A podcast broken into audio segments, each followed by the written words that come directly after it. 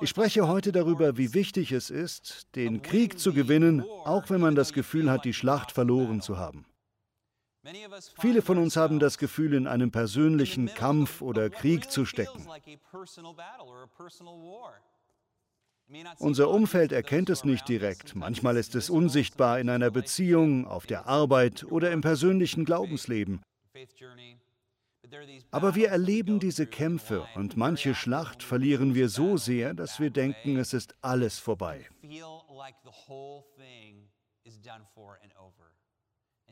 Heute hatte ich den Eindruck, ich sollte darüber sprechen, dass es wichtig ist, nicht aufzugeben, auch wenn man im Krieg eine Schlacht verloren hat.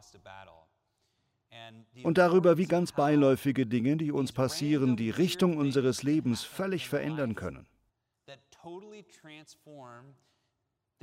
Es sind die kleinen Ereignisse in der Geschichte und im Leben, die alles im Leben verändern können.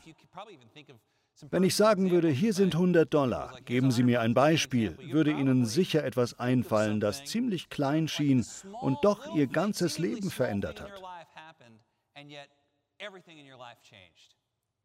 Dafür gibt es etliche Beispiele in der Geschichte. Das eine Beispiel, über das ich reden möchte, ist Heinrich VIII., einer der bekanntesten Monarchen der britischen Geschichte, der für vieles berühmt ist. Für mich ist das Wichtigste, dass er die anglikanische Kirche gegründet hat.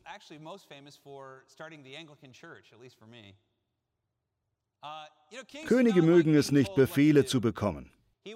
Er war verheiratet mit einer katholischen und spanischen Frau namens Katharina von Aragon, die ihm, glaube ich, sechs Kinder geboren hat, von denen fünf entweder bei der Geburt oder kurz danach gestorben sind. Ein Mädchen überlebte und sie hieß Mary. Auf sie kommen wir noch.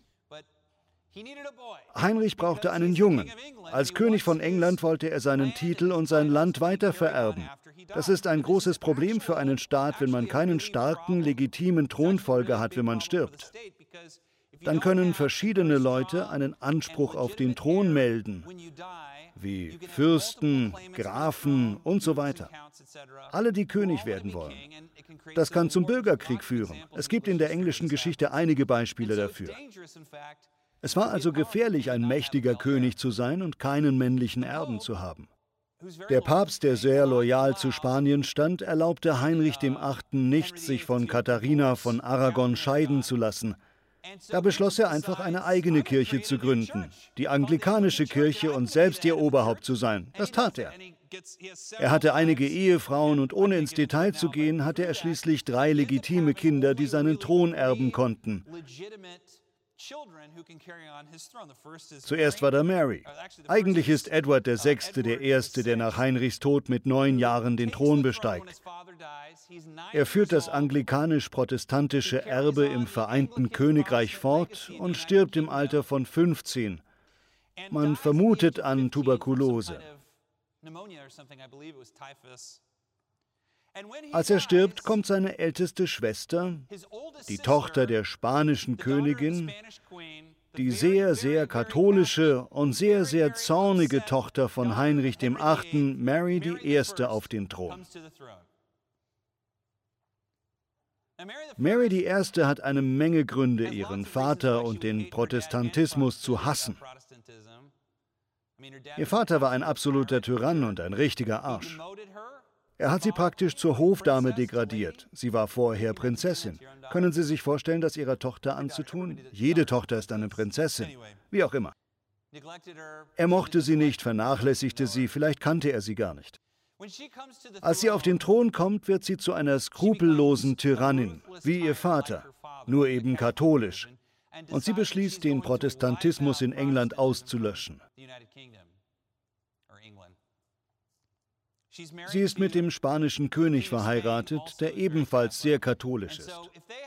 Wenn die beiden also ein Kind haben, besonders einen Sohn, dann wird der nach ihrem Tod der König von Spanien und England, was dann zu einer katholischen Supermacht führen würde.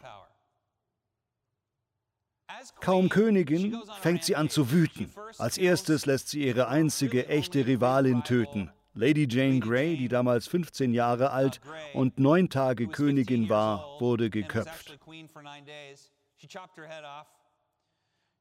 Dann ließ sie ihre jüngere Schwester einsperren, die im Fall ihres Todes die Thronfolgerin wäre. Danach ließ sie Pastoren und protestantische Theologen auf dem Scheiterhaufen verbrennen. Über 300 Menschen. Das alles kann man im Fox Book of Martyrs nachlesen. Wer eine christliche Schule im englischsprachigen Raum besucht hat, hat wahrscheinlich von diesen Geschichten gehört, die unter der Herrschaft von Mary I. passiert sind, als sie versuchte, die protestantische Reformation in England auszurotten. Das alles hängt daran, dass sie ein Kind haben musste und am besten einen Jungen. Nach einigen Fehlversuchen und Fehlgeburten wird sie schließlich schwanger. Und nach sieben oder acht Monaten, in denen ihr Bauch größer wurde, sieht es so aus, dass das Kind, das sie zur Welt bringen wird, ihr Nachfolger auf dem Thron Englands wird. Damit bliebe England katholisch, England und Spanien blieben vereint und ihre Terrorherrschaft würde fortgesetzt und weiter gestärkt. Und hier kommt eine Ironie der Geschichte zum Tragen, die ich Ihnen zeigen möchte. Das Baby, das in ihrem Bauch zu wachsen schien, war gar kein Baby, sondern ein Tumor. Sie hatte eine Zyste oder Krebs an den Eierstöcken und so war das, was in ihrem Bauch wuchs, nicht nur kein Baby und machte es unmöglich, einen Erben zu haben, sondern es brachte sie um. Und so wurde es zu ihrem Vermächtnis wegen all der Morde und Folterungen, die sie befohlen hatte, dass sie für immer als Bloody Mary, blutige Marie, in die Geschichte einging.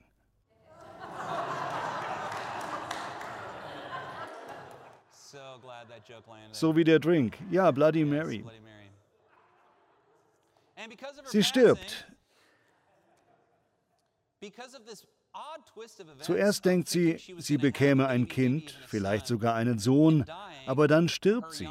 Und ihre jüngere Schwester Elizabeth kommt auf den Thron und regiert 46 Jahre lang in einem goldenen Zeitalter für England. Das Eigenartige an dieser Geschichte ist, dass sie das Leben von jedem Einzelnen in diesem Gebäude heute beeinflusst. Für Amerikaner. Die Auswirkungen gelten nicht nur für die protestantische Reformation, der ich als Pastor diene, sondern auch den Puritanern, die auch als Pilgerväter bekannt sind. Die Geschichte hatte eine Auswirkung auf die Kolonien und den Aufbau einer Marine. Sie wachte über eine Renaissance von Kunst und Literatur in England und ganz Europa. Es gibt so viele verschiedene Ebenen. Und all das hing an diesem einen Moment, wo ihre ältere Schwester nicht schwanger war, sondern ohne es zu wissen tödlich erkrankt. Ich erzähle das deshalb, weil es in der Geschichte so viele solcher unglaublichen Momente gibt. Meine Frau Hannah hat einmal einen Literaturkurs belegt und eine Geschichte geschrieben, die uns tatsächlich so in Nepal passiert ist. Als sie die Geschichte vorgelesen hat, meldete sich jemand und meinte, sie wäre gut geschrieben, aber nicht glaubwürdig. Du solltest sie etwas glaubhafter machen. Aber Hannah sagte, nein, das ist uns wirklich so passiert. Das Ding ist, die Geschichte ruiniert uns die Fiktion und die Geschichte ist nur das große Bild des Lebens einer Person. Ihr Leben ist Geschichte. In ihrem Leben gibt es Dinge, die sie getan haben oder die ihnen begegnet sind, von denen sie nicht ahnen, was passiert und wie das nicht nur ihr Leben beeinflusst, sondern das Leben von vielen. Ich glaube, ein Teil unserer christlichen Welt und unseres Menschenbildes ist, dass ein Einzelner inmitten von Milliarden von Menschen etwas bewirken kann, das zum Besseren oder zum Schlechteren für viele dient. Ihr Leben ist wichtig und ihr Leben ist noch nicht vorüber. Das ist das Wichtigste. Woher ich das weiß? Weil sie nicht tot sind. Solange sie leben, hat Gott sie nicht aufgegeben. Im Leben gibt es Ereignisse, die in der Literatur als Deus ex machina bezeichnet werden. Im Lateinischen bedeutet das Gott aus der Maschine. Es beschreibt einen Vorgang, den die alten Griechen im Theater benutzten, der heute noch eine Rolle spielt. In der damaligen Zeit wurde ein Drama aufgeführt und kam zu einem plötzlichen Ende, weil Apollo, also ein Schauspieler mit Flügeln, mit einem Kran auf die Bühne gehoben wurde, wo er eine Ankündigung machte, die das Drama abrupt beendete. Daher kommt der Name Gott aus der Maschine, Deus ex machina. Und diese Technik wird auch heute noch in Filmen und Theaterstücken benutzt. Viele Leute, die Literatur lieben, hassen dieses Deus ex machina Motiv und halten es für billig. Ich finde es großartig. Zum Beispiel, als im Herr der Fliegen mitten in das Chaos einfach ein Schiff kommt und die Kinder einsammelt und alles kommt irgendwie zum Ende. Oder der Moment, wo sie in Herr der Ringe den Ring in den Schicksalsberg werfen. Da sieht es so aus, als würden sie in der Lava umkommen, aber dann kommen die Adler und heben sie auf und fliegen sie heim. Ich mag das deshalb so sehr, weil ich als Pastor ständig solche Deus ex machina Momente sehe, wo Menschen in bizarren, eigenartigen Zeiten Rettung erleben. Es sieht aus, als wäre alles vorbei, keine Chance, da heil herauszukommen, und mir fällt nichts ein, wie man es nett zu Ende bringen könnte. Es scheint unvorstellbar, dass es gut wird, und auf einmal ist es okay. Es ist gut. Und das liebe ich an Gott. Wir verstehen nicht, was passiert. Nicht nur um uns herum in der Welt, sondern auch geistlich. Ich denke, wir als Nachfolger Jesu leiden alle unterschiedlich stark an geistlicher Myopathie. Das bedeutet Kurzsichtigkeit, eine eingeschränkte Sicht, die es unmöglich macht, das zu sehen, was im Hintergrund und um uns herum passiert. Und besonders in Zeiten, wo wir verzweifelt sind, ist es nötig, dass wir Gott vertrauen und ihn bitten, dass hinter den Kulissen etwas Besseres vor sich geht. Bei vielen von Ihnen arbeitet Gott seit Monaten oder gar Jahren hinter den Kulissen und Sie haben es noch gar nicht mitbekommen. Aber er tut es. Ich glaube, intelligente Menschen können leicht verzweifeln. Naja, eigentlich denkt jeder, er wäre schlauer, als er wirklich ist. Dazu gehöre ich auch. Jeder denkt, er wäre ein bisschen klüger, als er wirklich ist. Und für Intellektuelle ist die Versuchung besonders groß, etwas vorhersagen zu wollen. Sie versuchen zu bestimmen, was geschehen wird. Wenn man einen Kampf verloren hat, verzweifelt man leicht, weil man sagt, naja, wenn das alles vorbei ist, dann kommt danach das und dann jenes und dann ist alles vorbei. Aber das wissen sie nicht. Sie wissen nicht, was Gott in ihrem Leben tut. Und auch das Beiläufige lässt sich nicht kalkulieren. Diese kleinen Dinge, die einen retten können. Deshalb ist es wichtig, im Auge zu behalten, dass ihr Leben ein geistlicher Kampf ist. In der Welt geschehen Dinge, die sie geistlich gesehen betreffen. Und nicht alles betrifft sie immer. Manchmal gilt es ihnen, manchmal jemand anderem. Egal was es auch ist, Gott liebt sie. Er ist an der Macht und er tut Dinge, die sie nicht sehen. Er fordert sie nicht auf zu siegen. Er sagt ihnen nur, dass sie nicht verlieren sollen. Er fragt nicht danach, dass sie einen Sieg erringen müssen. Er will nur sehen, dass sie standhalten, sich nicht zurückziehen, sondern warten, bis er kommt und sie in dem rettet, was sie gerade durchmachen. Damit will ich Sie heute ermutigen. Einer der häufigsten Namen Gottes in der Bibel ist Yahweh Zebaoth. Das mussten wir im Theologiestudium aus dem Hebräischen übersetzen. Sie wissen ja, wie ich mich aufregen kann, wenn Übersetzer ihre eigene Theologie in die Übersetzung mit einfließen lassen. Das ist ein gutes Beispiel. Wenn man das im Hebräischen liest, sieht man Herr der Armeen, Herr der Soldaten, Herr des Krieges. Besonders Herr der Armeen oder Herr der Heere. In englischen Bibelübersetzungen steht dann oft Lord Almighty, Allmächtiger oder Lord of Hosts. Im Englischen kann Host auch Gastgeber heißen. Man denkt also nicht gleich an eine Armee, wenn man von Hosts hört. Treten Sie ein, der Herr der Gastlichkeit. In der modernen Welt reagieren wir empfindlich auf den Gedanken an einen heiligen Krieg. Alle Religionen, der Katholizismus besonders, aber auch der Protestantismus kennen den sogenannten Heiligen Krieg. Eine Schande für Nachfolger Jesu, die davon reden, die andere Wange hinzuhalten und seine Feinde zu lieben. Und dann gab es eine Institution von Menschen, die fälschlich behaupteten, Christus zu folgen und damit in den Krieg zogen. Damit will ich nur sagen, dass moderne Übersetzer sehr empfindlich sind, was diese Wortwahl angeht.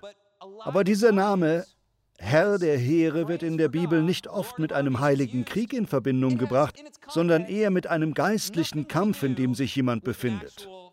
Aber dieser Name, Herr der Heere, wird in der Bibel nicht oft mit einem heiligen Krieg in Verbindung gebracht, sondern eher mit einem geistlichen Kampf, in dem sich jemand befindet. Der Name Herr der Heere, der Heerscharen, wird über 250 Mal in der Bibel verwendet. Es ist eine wichtige Sichtweise auf Gott, besonders wenn man gerade zu kämpfen hat. Und ich weiß, einigen geht es so. Sie können den Herrn der Heerscharen bitten, für sie zu kämpfen. Ein großartiges Beispiel dafür ist die Mutter von Samuel, dem Propheten, die einen tollen Namen trägt. Weiß es jemand? Hannah! Ein wunderbarer Name, ein guter Name. Es gibt einige Personen in der Bibel, die nicht gerade berühmt sind, aber einige Gelehrte glauben, sie könnten es zu ihrer Zeit gewesen sein. Einer davon ist ein Mann namens Eli. Warum er vielleicht berühmt gewesen sein könnte, obwohl er in der Bibel nicht groß erwähnt wird, ist, dass er auch in anderen Schriften erwähnt sein könnte.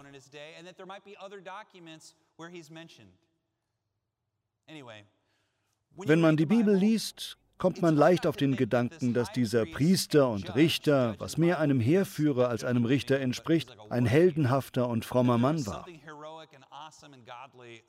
Eli lebte in Silo, war ein hoher Priester und beaufsichtigte die Bundeslade, die der Thron Gottes war. Sie wissen, wie die Bundeslade aussah, nicht wahr? Ich weiß, dass Sie das wissen, weil Sie alle Indiana Jones gesehen haben. Und genau so sah sie aus. Es ist diese goldene Kiste, die die Nazis tötet und aus der Geister kommen, wenn man sie öffnet. Okay? In der Zeit, als das geschah, war die Bundeslade der heilige Thron Gottes und man glaubte, dass Gott buchstäblich darauf saß, wie auf einem Thron, und sein Geist die Lade umgab. Man hatte sie mit größter Sorgfalt und Ehrfurcht zu behandeln. Je näher man der Bundeslade kam, umso näher war man Gott selbst. Es gab eine Familie. Ein Mann namens Enkana, der zwei Frauen hatte. Seine erste Frau hieß Penina. Nur falls Sie nach Babynamen suchen. Penina. Und seine zweite Frau hieß Hannah. Die Bibel scheint anzudeuten, dass Elkanah und Hannah, obwohl sie verheiratet waren, eine sehr romantische Beziehung pflegten. Ich sage obwohl, weil schön, dass jemand den Witz versteht. Damals heiratete man nicht aus Romantik. Das war nicht üblich. Durch Heirat sicherte man sich Nachkommen und Sicherheit in einer gefährlichen Welt. Manchmal war es ein Vertrag. Aber diese beiden, Elkanah und Hannah, liebten einander. Sie scheinen eine romantische Beziehung zu haben, in der es Elkanah nicht so wichtig ist, ob Hannah ein Baby bekommt. Die andere Frau, Penina dagegen, ist sehr fruchtbar und bringt viele Kinder zur Welt. Und sie hasst ihre, wie nennt man das, Mit-Ehefrau Hannah. Dafür muss es einen Begriff geben. Wenn Sie ihn kennen, schreiben Sie mir. Ich glaube, dass Penina deshalb eifersüchtig ist. Sie mag nicht in Konkurrenz zu Hannah stehen. Sie meckert ständig über Hannah und ärgert sie. Du wirst nie Kinder bekommen. Du bist eine Enttäuschung für unseren Ehemann. Du bist unfruchtbar. Du bist verflucht. Solche Sachen wirft diese Giftnudel Hannah an den Kopf, die keine Kinder bekommt. Sie provoziert sie ständig. Und jedes Jahr zieht diese Familie, Elkanah, seine Frau Penina, ihre Kinder und Hannah ohne Kinder nach Silo zum Fest. Dort bringen sie ein Opfer auf dem Altar, wo die Bundeslade steht, und dann gibt es ein Festessen. Und jedes Jahr gibt Elkanah, der Mitgefühl für seine Frau Hannah hat, weil sie keine Kinder bekommt, ihr eine doppelte Portion zu essen. Sie bekommt die doppelte Portion Steak, doppelt Wein, doppelt Brot. Das ist seine Art, ihr zu sagen, ich liebe dich. Und er sagt zu ihr, warum bist du so bekümmert, dass du keine Kinder bekommst? Bin ich nicht genug für dich? Wir haben diese schöne Beziehung, wen kümmert's? Und doch ist Hannah voller Trauer. Und Penina Pi sagt sie so lange, bis sie anfängt zu weinen und zu schluchzen. Stellen Sie sich vor, Jahr für Jahr gehen sie nach Silo. Es gibt ein Festmahl und sie bekommt eine doppelte Portion. Es ist noch ein Kind und noch ein weiteres Kind da und sie hat immer noch kein eigenes. Schließlich passiert es in einem Jahr, alle essen und sie rührt ihr Essen nicht einmal an. Sie hat keinen Hunger. Einer nach dem anderen steht vom Tisch auf und geht schlafen. Sie sitzt im Zelt mit dieser Festtafel vor sich. Es ist kalt, das Fleisch ist kalt, der Wein ist warm, ihr kommen die Tränen. Das Einzige, was sie will, ist ein Kind zu bekommen. Sie ist ganz allein. Und in dem Augenblick verlässt sie das Zelt und beschließt in der Nacht zu dem Hügel zu gehen, wo die Bundeslade steht, wo Gott ist, wo Gott auf seinem Thron sitzt. Und als sie aus dem Zelt geht, fasst sie eine Zeltstange und schreit so laut sie kann, Herr der Heerscharen! Sie ist mit niemand im Krieg. Sie hat nicht vor, mit jemand die Schwerter zu kreuzen. Es gibt kein Militär außerhalb der Stadt, das droht sie zu töten. Und doch wählt sie von allen Namen Gottes diesen aus. Sie hätte Herr mein Banner oder Herr mein Versorger sagen können, aber sie nimmt Herr der Heerscharen. Warum? Weil Hannah versteht, dass es um einen geistlichen Kampf geht, der sich abspielt. In diesem Fall glaubt sie, dass dieser geistliche Kampf sie davon abhält, einen Sohn zu haben. Sie sagt, Herr der Heerscharen, gib mir einen Sohn und ich werde ihn dir weihen. Er wird ein Naziräer werden. Es gab im Alten Testament ein sogenanntes Naziräergelübde. Manchmal legte man es für ein paar Monate, manchmal für Jahre ab. Aber sie verspricht, mein Sohn wird lebenslang ein Naziräer sein. Er wird nie seine Haare schneiden, wird nie etwas Totes berühren, das umfasst Menschen und Tiere, also wird er Vegetarier. Er wird nie Alkohol trinken oder etwas zu sich nehmen aus Trauben oder was Traubensaat enthält. Ein Naziräer sehe also aus wie der hier. So hätte Samuel ausgesehen als naziräischer Prophet. Sie sagt, er wird Naziräer und ich bringe ihn hierher, sobald er entwöhnt ist. Dann fängt sie an zu heulen und erhebt einen verzweifelten und kriegerartigen Schrei zu Gott. Schließlich hört sie der berühmte Mann von vorhin, Eli. Er kommt vorbei, sieht sie und wie sie murmelt mit verschwitztem Gesicht. Er sagt zu ihr, Frau, wirst du wohl nüchtern werden? Sie sieht ihn an und sagt, ich habe nicht getrunken, ich bete. Kennen Sie jemanden, der so betet? Ich schon. Wenn Sie etwas durchmachen, suchen Sie sich jemanden, der so für Sie betet. Beten Sie selbst so. Sie sagt, ich bete. Eli sieht aus, als wäre er gerügt worden. Vielleicht kommt der Heilige Geist auf ihn. Er sieht sie an und sagt, geh in Frieden. Und der Herr Israels gebe dir alles, worum du gebeten hast. Als er das sagt, verändert sich alles in ihr. Wie wenn ein Schalter umgelegt wurde, hört sie auf zu beten, richtet ihre Kleidung und geht los und betet Gott an. Sie geht nach Hause und als sie ankommt, hat Elkanah die Kinder ins Bett gebracht, alles aufgeräumt und spült gerade das Geschirr. Er hat kein Hemd an, trägt diese schönen gelben Gummihandschuhe und an diesem Abend wurde Hannah schwanger. Eine tolle Geschichte. Ich glaube, wir sollen aus dieser Geschichte etwas lernen. Jeder Jude, der sie auf Hebräisch liest, sieht Herr der Heerscharen und soll dabei erinnert werden, dass es um einen großen Kampf um das Leben geht. Das Leben selbst ist es wert, dafür zu kämpfen. Egal, was sie auch gerade durchmachen. Dass sie geboren sind, ist kostbar und ihre Existenz ein Schatz an und für sich, ein wahres Geschenk. Ich liebe es, mit meiner Frau zusammenzusitzen und bei einem guten Essen zu plaudern. Das ist eine meiner Vorlieben und wir haben das letzten Montag gemacht, nicht wahr? Ich genoss Pfannkuchen in einem Leuchtturm, von dem man den Hafen überblickt. Wir unterhielten uns über die komischsten Sachen. Eines davon war, dass ich gesagt habe, weißt du was, wenn ich jemals eine Zeitmaschine benutzen könnte, könnte ich ja nicht in die Zeit zurück, wo wir keine Kinder hatten. Damit würde ich praktisch unsere Kinder umbringen. Denn selbst wenn wir uns einig wären und alles genau planen würden, könnten wir statistisch gesehen unmöglich noch einmal Haven oder Cohen bekommen. Ich meine, wir könnten immer noch Kinder haben, aber es wäre unmöglich, Haven oder Cohen zu bekommen. Das hat mich ins Nachdenken gebracht. Ich war neugierig. Zu Hause googelte ich danach, wie wahrscheinlich es wäre, wenn man am richtigen Abend, zur richtigen Zeit alles richtig macht, dass man dasselbe Kind bekommen würde. Und es ist sehr unwahrscheinlich. Das brachte mich auf die Frage, wie wahrscheinlich es wäre, selbst zu existieren, geboren zu werden. Kommen Sie mit auf diese schmale Spur. Es war interessant herauszufinden, dass sich ein Professor in Harvard schon mit dieser Frage beschäftigt hatte. Wie wahrscheinlich ist es, geboren zu werden? Sein Name ist Dr. Ali Benazir. Seine Berechnungen sind lustig und ganz viel davon ist eher willkürlich, aber er macht eine Schätzung. Wie stehen die Chancen A, dass junge Mädchen trifft, dass sich Mama und Papa kennenlernen? Er meint bei etwa 1 zu 20.000. Ich glaube, die Zahl ist höher, aber wir bleiben mal zurückhaltend. Also 1 zu 20.000. Dann, wie steht die Chance, dass Mama schwanger wird? Er sagt 1 zu 2.000. Also bei jedem 2000. Mal. Das multipliziert man nun miteinander. 1 zu 20.000 mal 1 zu 2000. Und dann wird es richtig verrückt. Wie steht die Chance, dass deine Hälfte als Sperma auf die andere Hälfte Ei trifft? Verstehen Sie, was ich meine? Falls es Sie stört, dass solche Worte in der Kirche fallen, gewöhnen Sie sich besser dran. Es kommen noch mehr. Wie steht die Chance, dass das richtige Spermium auf das richtige Ei trifft? Und das ist noch wirklich extrem unwahrscheinlich. Sie liegt bei 1 zu 400 Billiarden. Okay? Dazu rechnet man dann die Wahrscheinlichkeit, dass alle Vorfahren sich genauso gefunden haben, damit sie dabei herauskommen. Alles zusammengenommen ergibt das eine Wahrscheinlichkeit von 1 zu 10 hoch 45.000. Das ist doch unglaublich.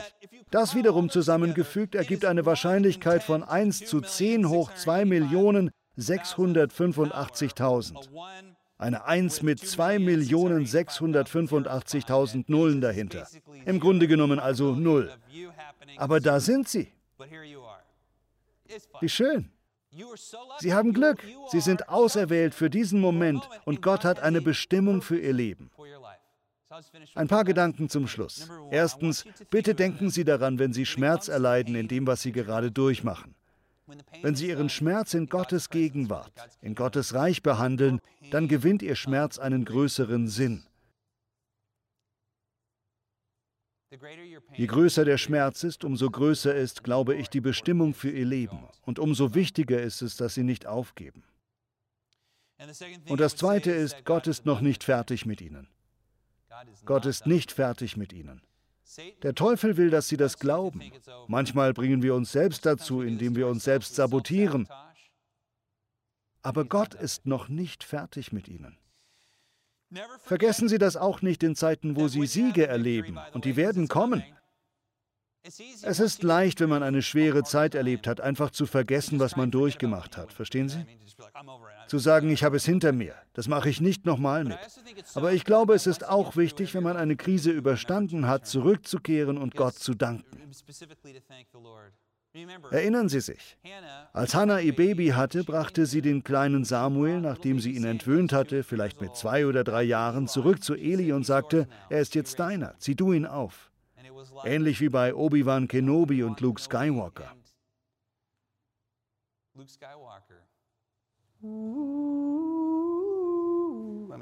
Klingt sehr nach Wüste. Ja, und aber die Rückkehr ist wichtig. Wenn wir einen Durchbruch erleben, sind wir oft so begeistert und froh, dass wir vergessen, zurückzuschauen und zu sagen, Herr, danke, dass du mich da durchgebracht hast. Ich habe dies und das gelernt und ich werde dir in Zukunft auch vertrauen. Vergessen Sie nicht, nach Ihren Siegen zurückzukommen. Das werden Sie. Geben Sie nicht auf. Gott tut im geistlichen Raum Dinge in Ihrem Leben, die Sie nicht sehen. Vertrauen Sie ihm. Es wird gut. Vater, wir lieben dich. Danke, dass du uns so liebst und uns unsere Schuld nicht vorhältst. Danke für Jesus Christus. Danke für das Kreuz und für den Heiligen Geist. Danke, dass du uns so liebst, wie wir sind. Ich bitte dich um Sieg für meine Freunde in allem, was sie gerade durchmachen. Segne sie mit einem Sieg. Danke Gott. Im Namen Jesu. Amen.